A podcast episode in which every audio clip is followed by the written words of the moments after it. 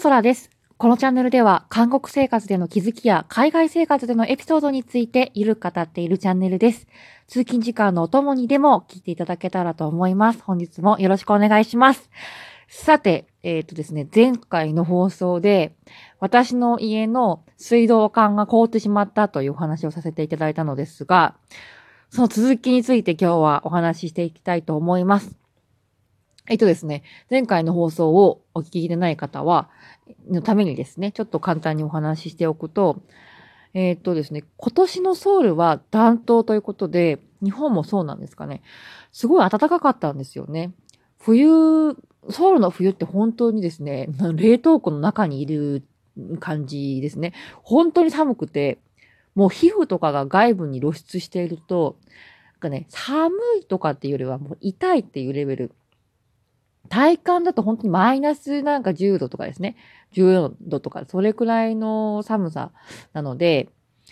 結構、あの、厳しいところではあるんですけれども、今年は本当に春、冬を通り越して、春が来ちゃったなってぐらい暖かかったんですよね。もうダウンコート着なくて、普通の、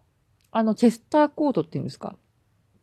普通のないやの薄いコートでも大丈夫なくらいの暖かい日が続いて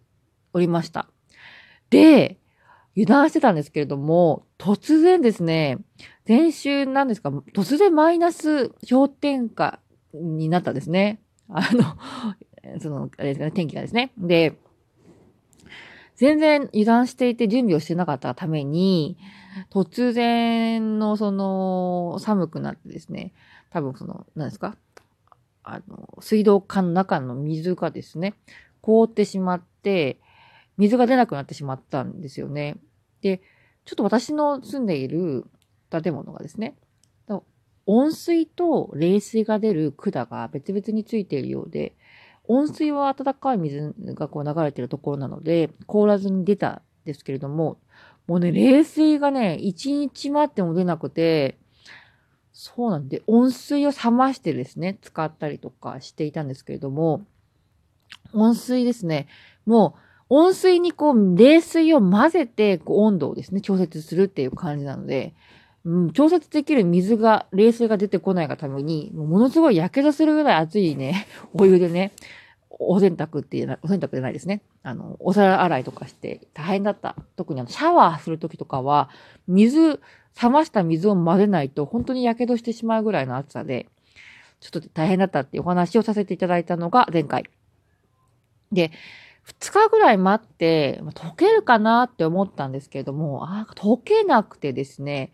ちょっと管理人の人に、ま言いに行って、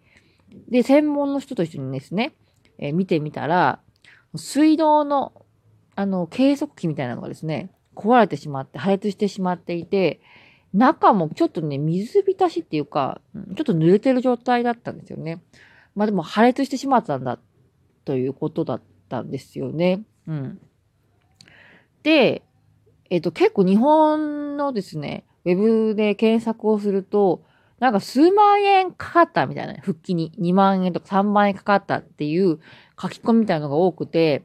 いやー、やってしまったと思ったんですけれども、なんとですね、その、何です。水道の計量器っていうんですか？みたいなのを、あの、新しくですね、近くのなんか、工具屋さんみたいなところに行って、買ってきて、で、それをですね、おじさんに、あの、そのアパートを管理してるおじさんに渡したら、やってくれて、で、費用も基本的には、あの、計量器の費用だけだったので、うーん、いくらですか ?2000 円とかですかね。結局2000円ぐらいで治ってしまったといった感じで、ちょっとね、ああ、あれこんなになんかかからなくていいのかなっていう感じで終わってしまったんですけれども、はい。で、水はですね、計量器ですか？を直したら、もうすぐに出るようになって、本当にあのおじさんにはですね、感謝感謝なんですけれども、水もですね、水浸しではなくちょっと濡れた感じ、濡れた状態で、隣の家とかですね、下の階の方とかにもご迷惑をかけずに、まあ、えっ、ー、と、無事に冷水が出るっていう状態を取り戻すことができました。で、今回はちょっと本当にラッキーだったのが、天気がすごい寒い日が続いていたので、水がですね、もう凍っちゃってて、そんなになんか、あの、溶けて、こう、下の家、階までね、あの、行っちゃったりとかですね、水がビャービャー出ちゃったりとかっていうのはなかったんですよね。でも、万が一なんかすごい暖かくなっていて、凍ってたものが溶けたりとかして、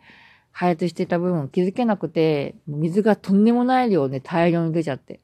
隣の家とか、下の人にご迷惑をおかけしたら、いたらと思うとですね、ちょっとね、いや、あの、準備がね、冬に対しての準備っていうのが、あの、足りてなかったっていうのは本当反省しているんですね。で、これからですね、韓国ソウルにお住まいになる方だけではなくて、北海道とかですね、寒いところに新生活でお引越しされるっていう方がいらっしゃったら、ちょっと声を大にして言いたいのが、えっと、本当にね、冬はやっぱり、冬が来る前に、水道の軽量器ですか？元栓みたいなところがある場所は、うん、プチプチマットとかですね、段ボールとか、あとは毛布とかでですね、覆って、外気のね、寒い空気が入らないように準備をしておく。これは一つ目。が絶対必要ですね。うん。二つ目は、冬、特にですね、やっぱり寒い日が続きそうな時には、あの、外出をする時もですね、お水をポタポタぐらいでいいので出しておく。うん。ってということですね。はい。あの、水を止めない。止めちゃうと、やっぱりあの、凍っちゃうので、常にですね、この水の動きがあるように、うん。水は、あの、ちょこっとでも出しておく。この2点はですね、本当に、あの、しっかり守っておいた方がいいですね。はい。でも前も、あの、お話した通り、私、北海道に住んでいたことがあったんですけれども、水抜きですね。うん。一回、あの、元栓を閉めて、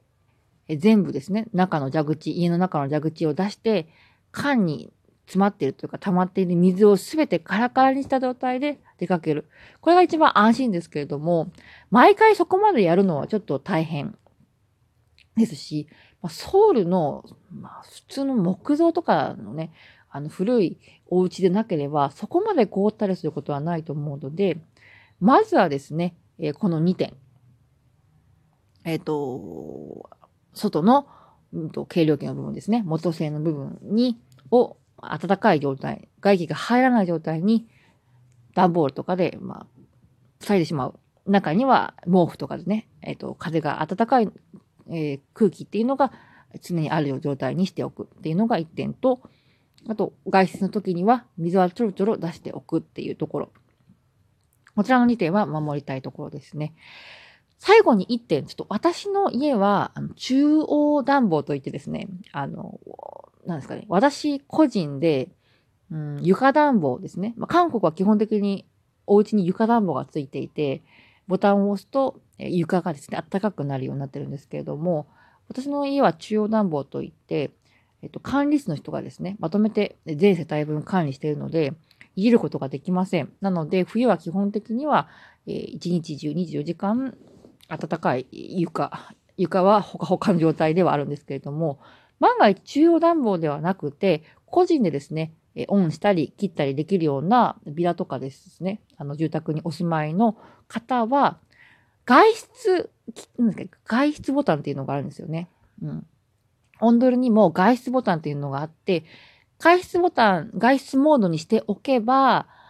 えっと、そんなに熱々ではないんですけど、まあ、ゆるくですね。うん部屋の中が氷点下とかにならないくらいに、えちょうどいい感じでですね、温めておいてくれる機能っていうのがあります。そう。暖房費もったいないからって結構切って出ちゃう人多いんですけれども、切って出てですね、水道が爆発したりすると、その後のね、処理とかっていうのが、韓国来たばっかりのでね、韓国語にまだ不安がある方とかであれば、難しくてね、大変な作業が増えてしまうと思うので、うん。念のため、ま、安全費と考えてですね、お出かけの際は外出モード、外出ボタンを押してから出ておくのが安心ですね。お部屋が、ま氷点下にならないように、お部屋の中の水道管が凍らないようにっていう配慮ができるといいかなっていうふうに思います。